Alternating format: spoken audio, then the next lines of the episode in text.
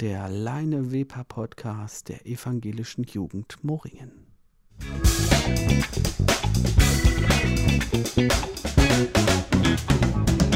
Willkommen zu einer neuen Folge. Schön, dass du eingeschaltet hast. Hier ist der Oskar und der Matthias. Hallo Matthias. Stell dich mal kurz vor, wer bist du eigentlich hier? Ich bin hier seit genau einem Jahr der neue Pastor in Leineweber. Wir sind ja hier einige im Team und mit meiner Frau habe ich genau vor einem Jahr die Umzugskisten gepackt und ausgepackt. Das war noch in Lockdown 1. Ja, genau. Da waren die Spielplätze noch zu, als wir hier hingezogen sind. Und dann war Lockdown 1 irgendwann zu Ende und wir dachten, super, jetzt haben wir es geschafft, jetzt kommen nur noch Lockerungen. Hätten wir vor einem Jahr nicht gedacht, dass wir nach einem Jahr immer noch gefangen sind. Genau, Matthias Lüsko, zu, wohne jetzt also seit einem Jahr hier in Moringen zusammen mit meiner Frau Barbara, mit unseren beiden Kindern Benjamin und Hanna und dazugekommen ist auch noch Tabea vor zwei Monaten. Genau, jetzt sind wir also zu fünft. Fünf, fünf junge Menschen hier frisch in der Gemeinde. Ich meine, du bist ja auch noch nicht irgendwie uralt, wie man das so von den Pastoren kennt. Du bist ja noch einer der, der jüngsten von den Pastoren hier, glaube ich, ne? Naja, äh, der Kirchenkreis ist eigentlich sehr, sehr jung. Also ich habe hier ganz viele Kollegen, die durchaus noch jünger sind als ich. Also insofern, wenn man in Leine Solling hier im Kirchenkreis sich umschaut, sind eigentlich eher die älteren Pastoren die Ausnahme.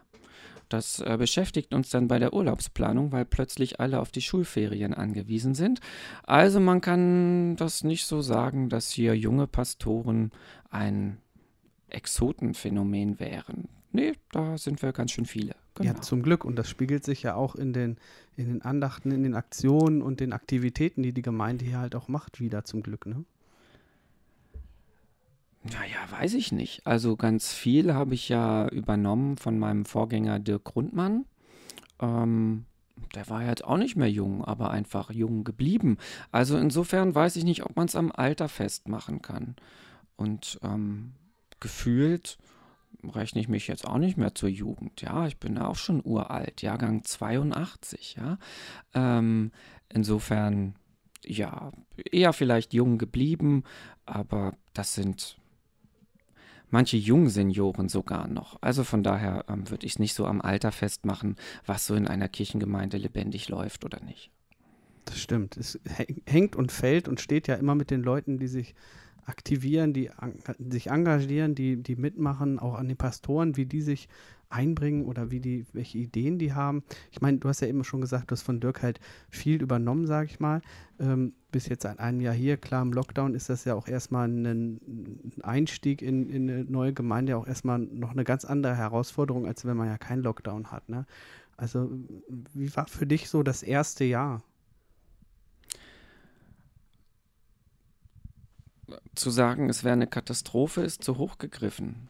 Ähm, als Pastor ist man ja Beamter und das Geld kommt jeden Monat aufs Konto.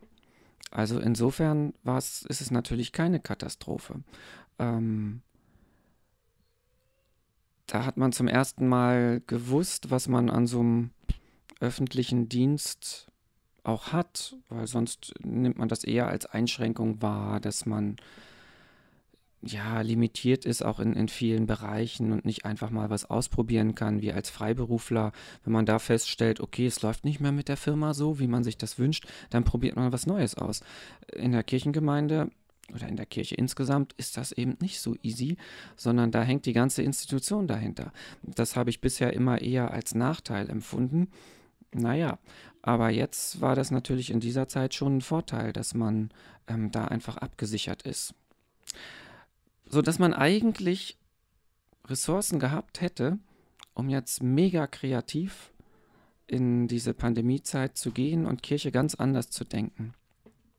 Aber dann hat sich eben doch so bemerkbar gemacht, dass wir nun mal als Kirche auch mehr sind als ein kleiner Verein, sondern eine Institution mit gewählten Gremien. Und dann hatten wir im Kirchenvorstand überall im Land die Diskussionen, die die Politiker in Berlin auch führen mussten. Was sagen wir ab? Sagen wir alles ab aus Solidarität? Oder gucken wir lieber darauf, wo gibt es denn Gefahren und wo gibt es keine Gefahren und was hat das für Gefahren, sich draußen auf dem Feld zu treffen zu einer Freiluftandacht im Sommer. Also das Gefahrenpotenzial ist eigentlich ziemlich niedrig. Damit habe ich gedacht, wäre es gegessen und wir können das jetzt durchziehen, den ganzen Sommer fröhlich andachten auf dem Feld, auf den Sportplätzen oder den Grillplätzen. Naja, und dann kam plötzlich so das Argument der Symbolwirkung was heißt das, wenn wir als Kirchengemeinde jetzt fröhlich unsere Sommerfreiluftandachten feiern und die Sportvereine dürfen sich immer noch nicht richtig treffen? Ist das wirklich das richtige Zeichen? Und so haben wir eigentlich ein Dreivierteljahr hier in der Kirchengemeinde auch damit verbracht, unseren Weg zu suchen und zu diskutieren. Ähm, bis nach Weihnachten, ja. Also das war lange nicht klar, ob wir uns jetzt eigentlich trauen, diese ähm, Weihnachtsandachten auf dem Traktor zu machen oder ob wir es uns nicht trauen, ob wir alles online machen. Und ja, also das war schon stressig. Ähm, viel Zeit ist einfach in diese Diskussionen gegangen, wo es kein richtig und kein falsch gibt, ähm, sondern wo jede Diskussion jede Woche wieder neu auftaucht. Und deshalb bin ich ganz glücklich, dass wir jetzt so nach einem Dreivierteljahr dann doch ein Verfahren gefunden haben. Wir haben jetzt also gesagt, in Leine-Weper wenn die Inzidenz unter 50 ist in unserem schönen Landkreis Nordheim, dann treffen wir uns auch drin in den Kirchen und Kapellen wenn sie über 50 ist, treffen wir uns gefälligst nur noch draußen vor der Kirche als Freiluftandacht. Und wenn sie über 100 ist, dann gehen wir komplett ins Internet, machen nur noch digital. Und jetzt haben wir endlich so eine, so eine Weglinie und müssen nicht jedes Mal neu diskutieren vor jedem anstehenden Fest, was machen wir jetzt? Und die Argumente sind ja immer die gleichen. Und da kommt man dann auch nicht weiter. Deshalb bin ich jetzt ganz froh, dass wir jetzt endlich so diese Linie haben und auch das Jugendandachtsteam weiß, woran es ist. Wir Hauptamtlichen wissen, woran wir sind sind, ähm, das hat ganz schön lang gedauert. Also so einen Weg zu finden. Und andererseits, ja, das ist der einzige Trost, die große Politik braucht auch ziemlich lange, um verständliche Wege zu finden. Insofern würde ich schon sagen, es war ja ziemlich viel Chaos ähm, in diesem Jahr, wo man viel Zeit vertan hat bei ja, Diskussionen, wo es kein richtig und falsch gibt. Ähm, da hätte man natürlich schon viel kreative Dinge früher auf die Beine stellen können, aber immerhin haben wir es ja dann so geschafft, ähm, dann doch noch die Kurve zu kriegen und auch kreativ zu werden. Das stimmt, einige Projekte sind ja auch gelaufen, wie genau. Video, Videoandachten, äh, äh, Gottesdienste online oder live übertragen, dass man die dann sehen konnte, die Weihnachtsgottesdienste oder so zum Beispiel, auch gerade von der Jugend und so. Ähm, aber für dich jetzt mit deiner Familie, ihr seid ja Pastorenpaar, deine Frau ist ja auch Pastorin, äh, auch hier. Ähm, wie kann man sich das vorstellen? Ich meine, äh, wie sieht das so aus, wenn, wenn da beide aus der Familie Pastoren sind? Wie sieht so der Tagesablauf, sage ich mal, aus? Es ist ja nicht so wie, wie also, ne, man steht morgens auf, man fährt zur Arbeit und kommt mittags wieder nach Hause und das war's. Also, ihr habt ja auch eigentlich ne, viel am Wochenende, aber auch in der Woche. Das, also ihr habt ja viel mehr auch im Hintergrund, was man ja so gar nicht sieht. Ne? Also viele denken ja, okay, Pastor macht die, macht die äh, Gottesdienste und macht vielleicht ein bisschen Konfirmandenunterricht und das war's. Da ist ja viel, viel mehr. Das Schöne ist, dass wir uns ja die Frage manchmal selber stellen, was machen wir eigentlich die ganze Woche?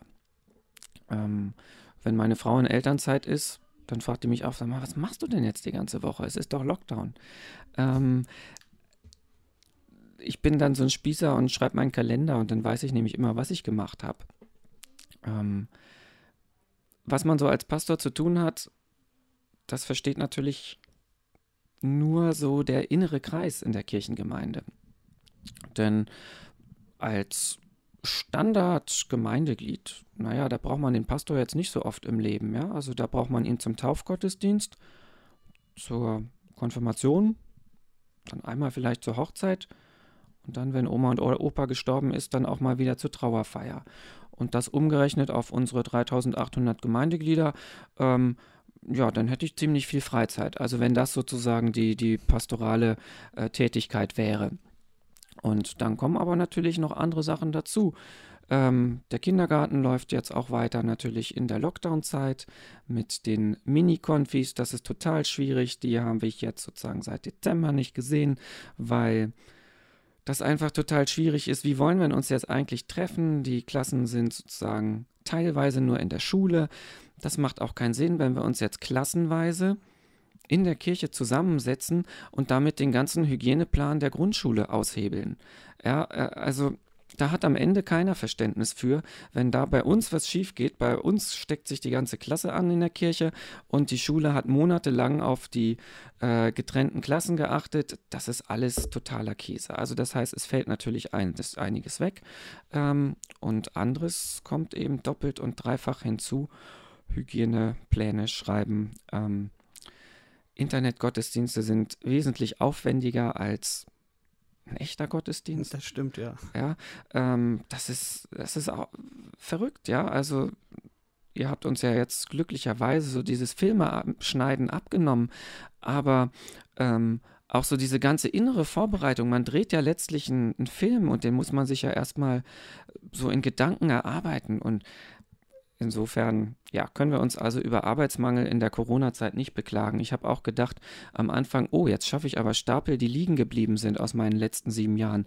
Die liegen da immer noch unangerührt. Also irgendwie kommt jede Woche immer noch gut was dazu. Naja, und zumal ja Trauerfeiern, das können wir merken, tatsächlich zugenommen haben. Also wir haben schon, um das berühmte Wort zu nehmen, eine Übersterblichkeit. Hm. Und das ist keine Übersterblichkeit infolge von Corona. Also sozusagen die Corona-Toten sind es nicht, sondern es sind Menschen, die vorzeitig sterben, die so ein Jahr in Einsamkeit einfach nicht mehr ausgehalten haben, die so am Beginn der Pandemie noch fit waren, aber dann sozusagen, als dann Lockdown 2 einsetzte, also dann die ihre Hoffnung verloren haben. Und das ist dann ja bei alten Leuten oft so. Das merkt man, wenn sozusagen da kein Lebenswille mehr da ist, dann bauen die auch ganz schnell ab. Und das merke ich in vielen Trauergesprächen. Insofern haben wir doch deutlich mehr Trauerfeiern als im Durchschnitt in einem Jahr in Leine Weber, genau. Hm. Das sind so die, die nicht so schönen Momente dann als Pastor, glaube glaub ich mal, so diese, diese Trauergespräche und so, das ist ja auch ähm, schwierig. Also ich stelle mir das komisch vor, man kommt da in eine Familie, man vielleicht hat, kennt man die schon vorher oder auch nicht oder also wie funktioniert das? Ich meine, wenn, wenn jetzt Oma und Opa gestorben ist, bist, stehst du dann sofort auf der Matte oder, oder wie, wie läuft das? Früher ging das Schlag auf Schlag, als man als Beerdigung der Normalfall war mit dem Sarg. Da ging das ja wirklich dann ruckzuck. Ähm, heute durch die Urnenbeisetzung haben eigentlich alle mehr Zeit gewonnen. Deshalb gehe ich dann auch nicht sofort am, am nächsten Tag nach ähm, dem Sterbefall in die Familie, sondern dann rufe ich an, wir machen in Ruhe einen Termin und der liegt dann eher in der Woche der Urnenbeisetzung. Das heißt, dann haben wir so zum Todestag schon zwei Wochen Abstand und dann sind alle schon ein bisschen ähm, wieder ruhiger geworden und man hat mehr Zeit sozusagen das ganze Leben auf sich wirken zu lassen und steht jetzt nicht unter dem großen Schock des oft auch plötzlichen und überraschenden Abschieds. Ähm, insofern haben sich so die Trauergespräche, seitdem Urnenbeisetzungen die Regel sind, ja, glaube ich, schon entspannt. Also man, man hat ein bisschen Abstand schon gewonnen und man kann auch die Trauerfeier eher so als dankbaren Rückblick auf das ganze Leben auch gestalten. Das kommt dann stärker raus, als wenn jemand vor vier Tagen gestorben ist und jetzt ist schon die Trauerfeier am Sarg. Ja, das wäre dann schneller. Insofern hat so, so diese Entwicklung der Bestattungskultur, Friedhofskultur auch ihr Gutes. Ähm, man hat mehr Zeit. Und du hattest ja eben angesprochen, so diese, diese, diese Momente des Lebens wirken lassen. Kommen wir mal von diesen äh, ähm, Bestattungen und, und Beerdigungen und sowas mal weg, ähm, um wieder mal zu den, zu den Sachen aus dem Leben wieder rauszukommen. Ähm, was war so jetzt in diesem Jahr hier bis jetzt so dein, ich sag mal, Moment für Moring, wo du sagst, ja, genau deswegen bin ich Pastor geworden? Gab es da überhaupt schon was in diesem kurzen Jahr jetzt?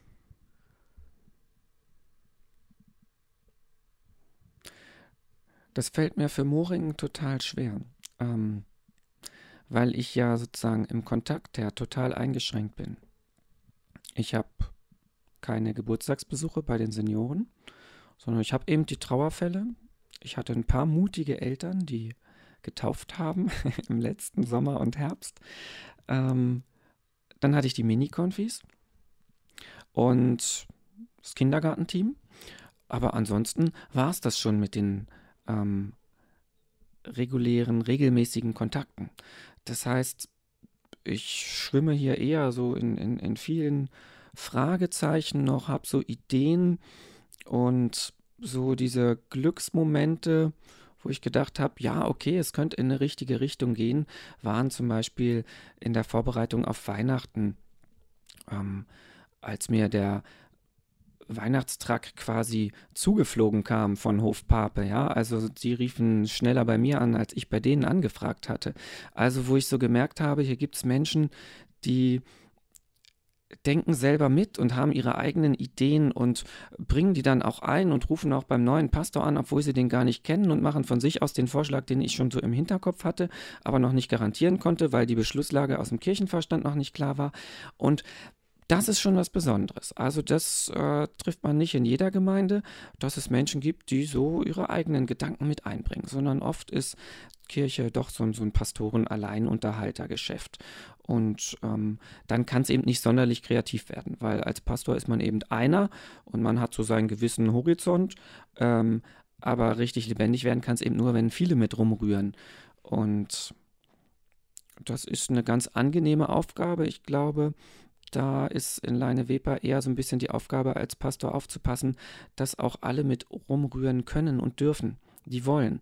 Da Freiräume auch zu setzen und nicht zu sagen, oh, das war schon immer so oder das gab es noch nie, ähm, sondern zu gucken, ja, und wir finden jetzt einen Termin und da geht das rein. Und das ist nicht so einfach in so einer großen Gemeinde mit acht Kirchen und Kapellen. Ähm, und trotzdem, das gelingt langsam ansatzweise. So mein Höhepunkt, glaube ich, war jetzt das Osterfest 2021. Ähm, da habe ich ja für Karfreitag und Ostersonntag in allen Kirchen und Kapellen ähm, so diese Kreuzwege und diese kleinen Ostergärten ähm, ausgetüftelt. Habe ich mir gedacht, naja, wenn ich das jetzt für Liebfrauen vorbereite, dann kann ich es eigentlich jeweils für die sieben anderen Kirchen und Kapellen auch noch gleich vorbereiten. Das war zwar eine Heidenfahrerei, ähm, und manche Küster auf den Dörfern haben auch gesagt, ach Herr Lüsko, das bringt doch nichts. Wenn wir hier unsere Kirche aufschließen, da kommt sowieso keiner. Wollen Sie das wirklich alles aufbauen?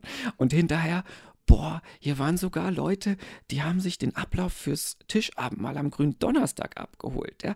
Also, ähm, so, das waren jetzt so Sternstunden, wo ich so gemerkt habe, okay, das könnte funktionieren an bestimmten Feiertagen, wirklich alle Kirchen und Kapellen mit einzubeziehen und ähm, dass das auch angenommen wird und dass es eben auch logistisch möglich ist. Denn was ich einmal vorbereite, kann ich auch dann achtmal bestellen und vorbereiten und ja, die Küster, auch wenn manche so am Anfang ein bisschen skeptisch waren, ähm, waren hinterher ganz angetan. Und das könnte ich mir so gut vorstellen, ähm, dass das auch für die Zukunft was ist, um eben viele Leute mit einzubeziehen. Und dann muss auch nicht in allen das Gleiche laufen.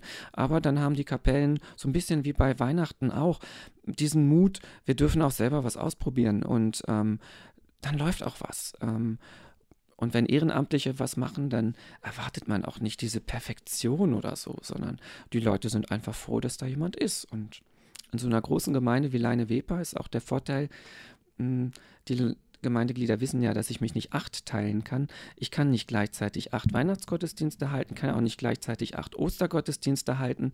Und dann bin ich eher so der Moderator, der guckt, dass alles irgendwie besetzt und bespielt ist.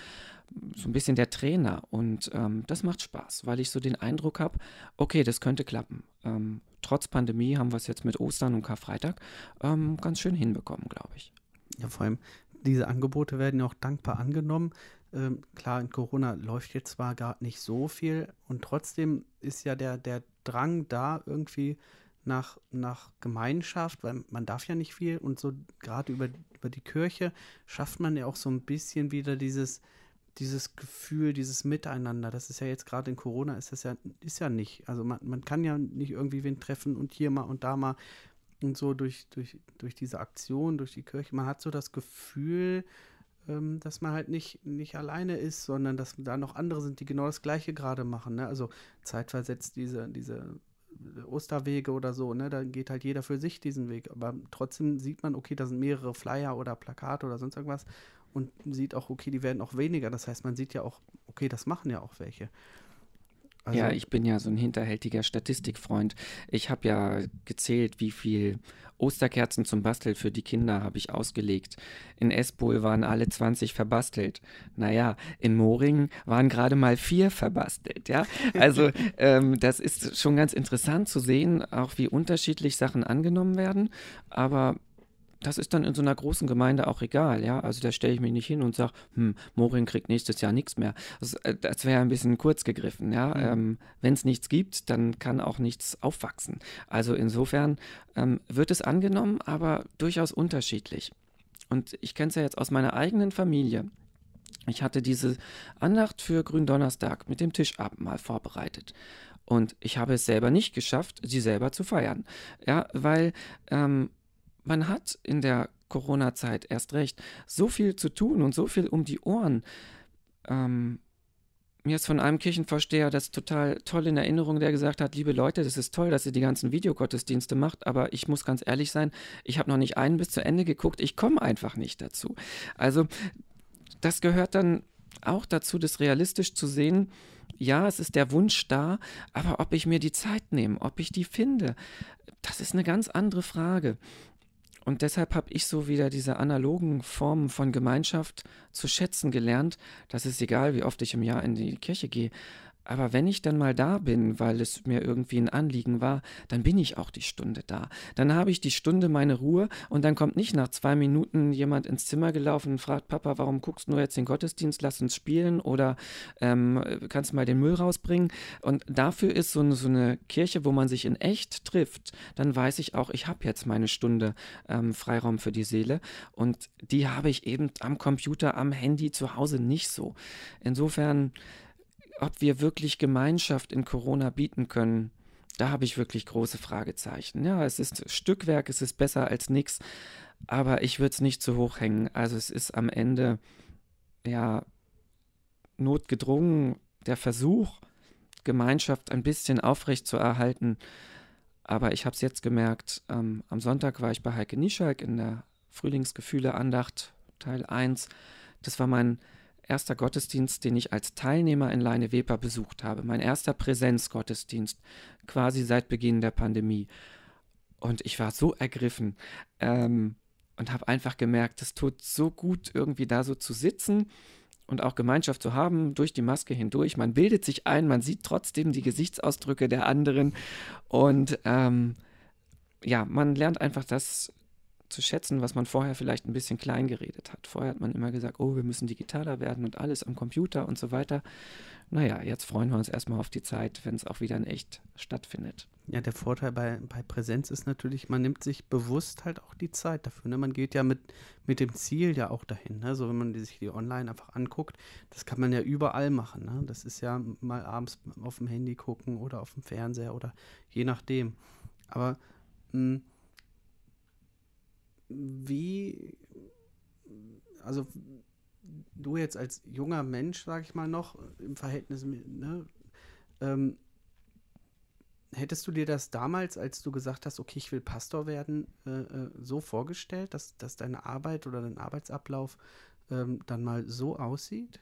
Also wie, wie er jetzt quasi ist? Also jetzt mal unabhängig von Corona. Ja. Ähm, ich komme jetzt nicht aus so einer Pastorenfamilie. Ähm, Vater ist Eisenbahner und meine Mutter Arzthelferin. Ähm, ich habe also das Glück zu sagen, ganz normal aufgewachsen zu sein. Ähm, insofern kenne ich auch das normale Leben. Ich habe meinen Zivildienst im Altenheim gemacht. Es war für mich anstrengender am Wochenende ähm, in der Pflege zu arbeiten, als am Wochenende Gottesdienste zu halten. Weil äh, die Pflege ist Arbeit. Wenn ich am Sonntag den Gottesdienst halte, dann ist das auch mein eigener Sonntag. Also ich würde da ja auch ab und zu hingehen, wenn ich jetzt ähm, nicht Pastor geworden wäre, sondern wenn ich jetzt, weiß ich nicht, Lehrer geworden wäre, würde ich trotzdem ab und zu sonntags in die Kirche gehen. Das heißt, das ist nicht so ein, so ein Block Arbeit, der mir das Wochenende nimmt, sondern der Gottesdienst ist Teil meines Wochenendes und insofern habe ich weiterhin Wochenenden ähm, die ich auch so erleben kann als Familie. Das ist also nicht, dass ich sage, oh, wenn ich endlich in Rente bin und endlich am Wochenende auch mal frei habe, so wie alle anderen. Äh, nee, das ist es nicht, sondern das ist Teil meines Lebens und deshalb nimmt man auch die manchmal verrückten Arbeitszeiten in Kauf. Genauso an den Feiertagen. Also in meiner Heimatgemeinde in Wunsdorf äh, bei Hannover, na, da habe ich doch die die Gottesdienste mit den Pfadfindern auch an den Feiertagen durchbegleitet, ja, Heiligabend, was weiß ich, alle vier hintereinander und so weiter. Also es ist nichts ähm, Neues, dann ähm, Weihnachten in der Kirche zu verbringen. Insofern, das war auch ganz interessant, das Corona-Weihnachten 2021 war jetzt für mich nicht so der, äh, 2020 war nicht so das verrückte Jahr, weil es liefen ja sozusagen die kirchlichen Angebote. Und Weihnachten, Heiligabend ist jetzt bei mir nie, wo die ganze Familie zu Hause ist. Das war es auch früher nicht, sondern das war eben Kleinfamilie und Kirche und insofern ähm, passt das ins Leben. Ähm, genau. Das ist also nicht so die Belastung. Ähm, andere Selbstständige haben auch nicht richtig Feierabend, sondern haben auch beim Abendbrot das Gespräch mit ihrem Partner über den Betrieb, was sie gerade beschäftigt. Also auch das ist nicht das, was jetzt nur Pastoren hätten. Ähm, natürlich ist es gefährlich, dass man nur in dieser Gemeindewelt lebt, dass man nur in dieser kirchlichen Blase lebt. Ähm, da muss man schon aufpassen, vielleicht auch mal einfach wieder einen anderen Verein sich zu suchen.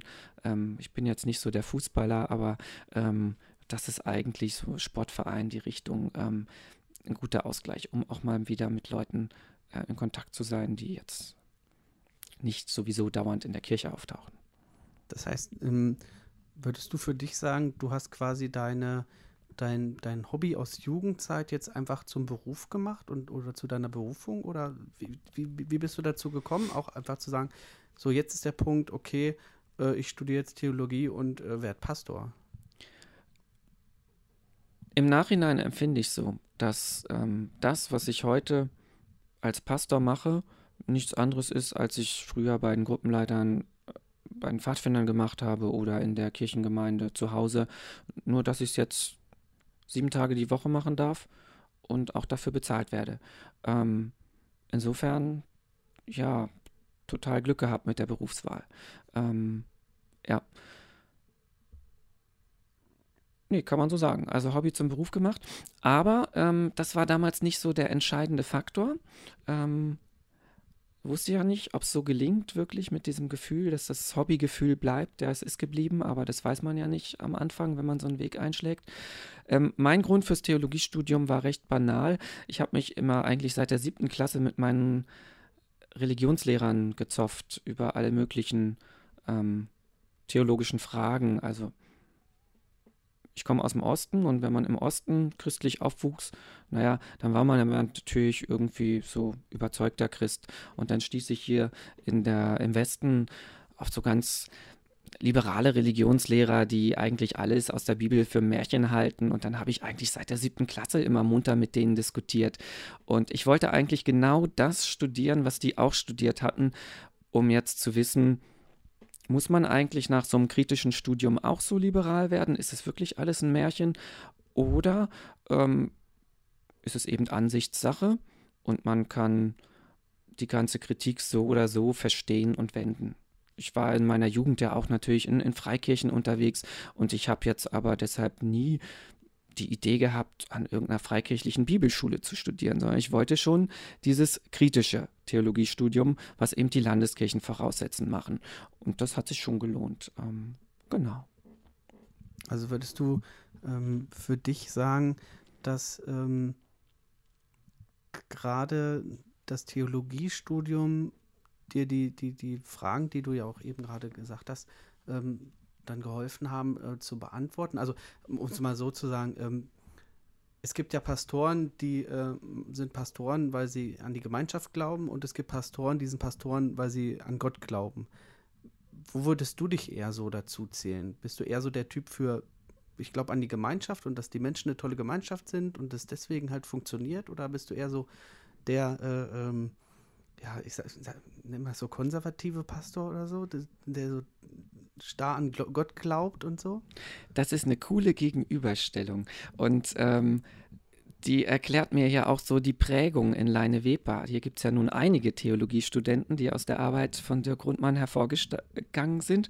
Und die landen dann alle in diesem Studium und merken, dass plötzlich Kirche noch mehr ist als Gemeinschaft, sondern dass es da auch noch Inhalte gibt. Inhalte, von denen die nie gehört haben. ähm, und das ist immer total spannend im Gespräch mit den Theologiestudenten, wie die dann damit umgehen. Ja, also die haben hier Kirche so quasi als Gemeinschaftsraum kennengelernt und ja, klar, würde auch ab und zu von Gott und Jesus erzählt, aber eben im Sinne des Gemeinschaftsstifters. Ähm, und was dann noch alles an theologischen Themen gibt, über die sich Christen seit 2000 Jahren sozusagen zerstreiten und ähm, die Haare raufen können, das haben die ja nicht im Traum geahnt. Ja? Ähm, ich komme nun also aus dem Osten, da war Christen immer die Minderheitsreligion. Da war es also eine Gemeinschaft der kleinen Schar.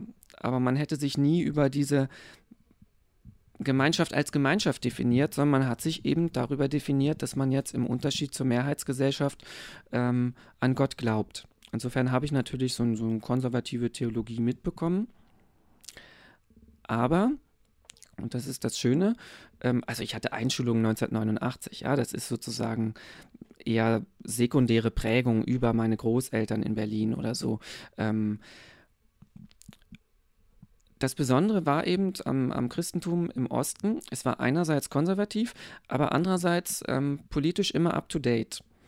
Also es ist nicht so wie, wie in Baden-Württemberg oder so, wo es so fromme Inseln gibt, die sich um Politik nicht viel kümmern, sondern das war im Osten das Spannende. Man war ständig in Auseinandersetzung mit der Schule, mit den Lehrern, mit dem Staat, mit dem Arbeitgeber. Und ja, das habe ich als Erstklässler auch noch so erlebt, kurz bevor die Mauer fiel. Ja, also das war nicht so easy. Wir waren zwei Kinder in unserer Grundschul ersten Klasse, die nicht eingetreten sind in die Staatsjugend. Und da hat die Klassenlehrerin aber ordentlich geschimpft. Ähm, ja, das habe ich noch so in Erinnerung. Ähm, insofern ja, konservativ, konservativ ja, aber immer argumentationsfähig ähm, und auch zu verstehen, warum andere nicht glauben können. Und deshalb ist mir so die Landeskirche als Landeskirche auch so wichtig, weil man sich hier eben auch hinstellen kann und sagen kann, mir ist die Gemeinschaft wichtig, das mit Gott, das weiß ich nicht, ob es das so gibt. Ähm, diese Freiheit hat man in der Landeskirche und, und in Freikirchen eher nicht. Ähm, im Studium in Bethel, in Bielefeld, ist mir ein Arzt in Erinnerung, der gesagt hat, er kann nicht an Gott glauben. Aber trotzdem ist die Kirche sein Team, weil das Menschenbild, das er hat, das findet er so nur in der Kirche. Und deshalb fühlt er sich da auch gut aufgehoben, obwohl er die Geschichten mit Gott gar nicht glauben kann. Aber das, was die Christen daraus folgern, das findet er einfach so gut. Und deshalb ist diese Gemeinschaft für ihn sein Team. Ähm, und diese Freiheit zu haben, die finde ich ihm gut. Ähm, und die verteidige ich auch, ja. Ähm, insofern bin ich, glaube ich, im, im eigentlichen Wortsinne liberal, also dass sozusagen zur Kirche ganz verschiedene Positionen gehören und auch gehören dürfen. Ähm, wir können mal ins Detail gehen. Ähm, es gibt manche Diskussionen, die sind in Leine Weber völlig unbekannt, ähm, erregen woanders, wo in Deutschland ähm, Aufsehen ohne Ende und, und Streit und Stress ohne Ende. Wenn es darum geht, was bedeutet ähm, die Trauung für homosexuelle Paare für uns als Christen, wenn es in der Bibel da nun zumindest keine explizit positiven Aussagen zu gibt. Ja, da, da drohen ganze Kirchengemeinden zu zerreißen dran in Süddeutschland, im Erzgebirge. Ähm, das ist hier in Niedersachsen kein Thema. Und Liberalität für mich bedeutet eigentlich, ähm, dass alle Seiten ihr Recht haben und sich bitte mal zuhören sollen und dass ähm, die eine Seite dem anderen den Glauben nicht abspricht, nur weil man in gewissen Details des Glaubens auch andere Auffassungen hat. Ähm, in Baden-Württemberg wäre ich da Pastor, dann wäre ich also sozusagen einer, der für die Segnung der gleichgeschlechtlichen Ehen auch eintritt und sagt, wenn das Christen gibt, die das für sich erkannt haben, dass das ähm, auch ein, ein nach Gottes Willen geschlossener Bund sein kann, dann kann ich ihnen das nicht absprechen. Hier in Niedersachsen stehe ich genau auf der anderen Seite. Hier verteidige ich eher die Paar, die da so ihre Zweifel haben, dass die auch ihr Recht haben zumindest ihre Meinung zu sagen und zu sagen, ich finde es nicht gut und dann nicht gleich irgendwie als homophob verschrien werden. Also insofern bin ich liberal im eigentlichen Wortsinne, dass ich versuche, ähm, viele verschiedene Meinungen in der Kirche zusammenzuhalten, weil es sie einfach gibt und dass man am Ende trotzdem in einer Gemeinde unterwegs sein kann. Das wäre mir, ja, das wäre mein Traum von Kirche, ja. Also dass man ähm, ja, früher sagte man, das wäre dann Volkskirche, ja. Also wenn man verschiedene Meinungen aushält und ähm, nicht zu sehr in das Fahrwasser einer politisch-theologischen Korrektheit gerät. Und da schlägt halt so meine Ostbiografie durch, ähm, dass ich immer ein Freund von Diskussionen bin und ähm, wenn irgendwie alle einer Meinung sind, dann kommt mir das irgendwie immer komisch vor. Ja? Also deshalb mag ich Diskussionen, mag ich theologische Diskussionen. Ähm, andere mögen das gar nicht, weil es Unruhe in die Gemeinschaft bringt. Ja? In der Kirche denken wir oft, Gemeinschaft in der Kirche heißt doch, dass wir uns alle lieb haben. Das klappt aber nicht. Ähm, es gibt immer unterschiedliche Ansichten. Und wenn wir behaupten, wir haben uns alle lieb, dann verlieren wir plötzlich die, die sich nicht trauen, ihre andere Meinung zu sagen, und dann ist es so ein zufälliges Ergebnis von denen, die zuerst was gesagt haben in der Kirchengemeinde. Für die gilt es dann und naja, der Rest kann sich was anderes suchen. Insofern, ja, als Pastor versuche ich Gemeinschaft zu moderieren, ähm, aber Gott auch mit reinzubringen. Unterschiedliche Vorstellungen von Gott, ja, ähm, aber eben nicht nur Gemeinschaft. Du warst ja vorher auch an einer anderen Kirchengemeinde. Hattest du erst eine Kirchengemeinde vorher oder das warst du schon in mehreren Kirchengemeinden als Pastor? Und ähm, wie sind so da die, die Unterschiede? Also ich meine, in dem Jahr hast du jetzt schon ein paar Unterschiede sicherlich gemerkt. Klar, noch nicht alle, weil durch Corona ja viel, wie wir auch erfahren haben, halt doch gar nicht möglich ist. Aber was sind so die, die ähm, prägnantesten Unterschiede von Leine Weber zu den anderen Erfahren, die du, Erfahrungen, die du gemacht hast? Meine Frau und ich waren vorher in einer Stadtrandgemeinde bei Hanmünden, in Gimte an der Weser. Und ähm, als uns die Gemeinde vorgestellt wurde vom Superintendenten, da mussten wir ein bisschen lächeln, weil es die Lücken, die nahtlose Fortsetzung der Planspiele aus der Ausbildungszeit war. Im Vikariat haben wir immer geübt, wie kürzt man Fahrstellen?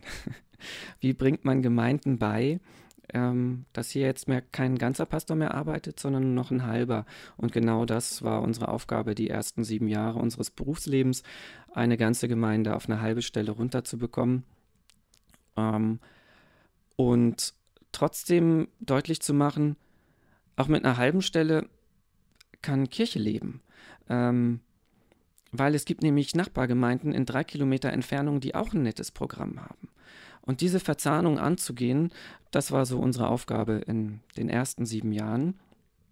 Und dann haben wir einen Quantensprung gemacht, sind nach Leine-Weber gekommen, wo dieser Schritt der regionalen Zusammenarbeit ein bisschen übersprungen wurde, indem man einfach gesagt hat, wir machen eine Fusion. Ja, deshalb heißen wir ja Trinitatis Kirchengemeinde, weil es ursprünglich mal drei Kirchengemeinden waren. Naja, und das haben die damals nicht aus Liebe gemacht, sondern des Geldes wegen. Es gab nämlich eine Hochzeitsprämie und die Kirchengemeinde Moringen-Stadt war ziemlich pleite, habe ich gehört. Und deshalb war das also ein guter Anreiz, viele tausende Euro von der Landeskirche zu nehmen, mit der Bedingung, und ihr macht jetzt gefälligst eine gemeinsame Kirchengemeinde. Es war also keine Liebesheirat, sondern so eine Vernunftheirat. Ähm, na, und dann musste man sich irgendwie arrangieren. Zum Glück müssen wir das jetzt nicht leisten, sondern es ist schon ein paar Jahre her, sodass wir hier ein bisschen treu doof auch als eine Kirchengemeinde das verstanden haben und die ersten Abkündigungstermine im Gottesdienst, wenn also ähm, jemand verstorben ist, dann macht man am Sonntag danach immer noch Abkündigungen, wo man den Namen des Verstorbenen vorliest und für die Familie betet, eine Kerze anzündet. Und so haben wir dann treu doof auf den nächsten Sonntag gelegt, egal ob der jetzt in Fredelsloh oder in Schnedinghausen war. Und dann gab es eine riesen Empörung. Warum werden plötzlich die Moringer in Fredelsloh abgekündigt? Ich sage, naja, wir sind doch eine Kirchengemeinde. Ja, aber nicht bei den Abkündigungen. also es gibt noch kleine Baustellen, aber im Großen haben es, glaube ich, ähm, die meisten verstanden, dass wir so als eine Kirchengemeinde unterwegs sind. Und das erfordert natürlich einigen Abstimmungsbedarf, dass nicht manche Orte hinten runterfallen und andere sind dauernd mit dem Hauptprogramm dabei. Ähm, aber das ist für uns total schön, weil wir jetzt nach dieser Kürzungsdebatte einfach mal in einer Gestaltungsphase sind. Und insofern genießen wir das. Ich habe auf einer Fortbildung mal einen ehemaligen Pastor aus Friedland getroffen und der hat gesagt, als er zu seinen fünf Kirchen und Kapellen nochmal vier dazu bekommen hat, hat er es überhaupt nicht mehr gemerkt, weil das war den Leuten schon bei fünf klar, dass der Pastor nicht überall den Handwerker durchschicken kann. Und ob dann fünf oder acht oder neun ist ganz egal. Und so merken wir das in Leine Weber auch. Also die Ortsausschüsse, die machen ihr Ding, die kümmern sich um ihre Kapellen und in manchen Kapellen sieht es so aus und in anderen so und das darf auch so sein. Das muss nicht alles gleich sein und das Schöne ist, es wird erst recht nicht vom Pastor erwartet, mm, dass der sich überall um die Putzlappen kümmert. Ja, also das, das funktioniert tatsächlich mit so einer fusionierten Regionalgemeinde. Insofern haben wir so den Eindruck, dass Leine Weber mm, schon so eine Vorbildgemeinde ist wider Willen, weil es ja damals nur des Geldes wegen war. Aber es funktioniert. Ähm, mit allem Ruckeln, aber es funktioniert. Ist machbar. Was sind so, so, so abschließend jetzt, mh, hm, da du ja neu bist, hast du ja nochmal einen anderen Blick auf die, auf die Gemeinde ja auch, weil du halt nicht so diese, diese, diese, diese äh, Sachen, die hier schon seit 10, 20, 30, 40, 50 Jahren halt so laufen, äh, sind. Ähm, sondern auch mal so, ich sag mal, frischen, frischen Wind in die Kirche bringen, so ein bisschen. Hm, was sind so deine Ideen jetzt für die Zukunft an Projekten vielleicht auch, die so deine Herzensprojekte äh, werden sollen? Ne? Also, was ist so, so, was könntest du dir gut vorstellen, was hier in, in Moring, in der Kirchengemeinde, also nicht nur in Moring, sondern auch in, auf den Dörfern und also in der Gesamtgemeinde Trinitatis halt funktionieren könnte, was wir vielleicht hier noch gar nicht auf dem Schirm haben. Das Problem ist, dass man mit eigenen Ideen immer ein bisschen vorsichtig sein muss, ähm, weil ich finde, die Kirchengemeinde ist nicht der Ort, wo der Pastor so seine persönlichen Privatträume verwirklicht. Und deshalb fehlt es mir so, einfach mal ein Jahr im Normalprogramm mitzulaufen. Natürlich habe ich Träume. Ich bin so ein tendenziell so ein Strukturmensch und ähm, für mich als Familienvater ist es eine Hilfe, wenn ich wüsste, jeden Sonntag um 9.30 Uhr gibt es Familienkirche mit Brötchen, Kaffee, Kuchen, Spielecke und ein paar netten Liedern, die ich mir anhören kann und dann eine kurze Andacht für Jung und Alt. Das wäre mir eine Hilfe, zu wissen, am ersten Sonntag, ja, alles klar, ähm, neuer Monat hat begonnen, kann ich hingehen oder passt jetzt nicht, gehe ich nächstes, nächsten Monat. Aber da muss man immer gucken, wie ist das in der Gemeinde? Manche Gemeinden sind auch viel glücklicher damit, nicht so, ein, so einen festen Fahrplan zu haben, sondern lieber spontan einzuladen. Und wenn drei Monate nichts ist, ist nicht schlimm. Dann macht man plötzlich drei Monate was dauernd am Stück und hintereinander, weil wieder irgendein Matchbox-Rennen dazwischen kommt.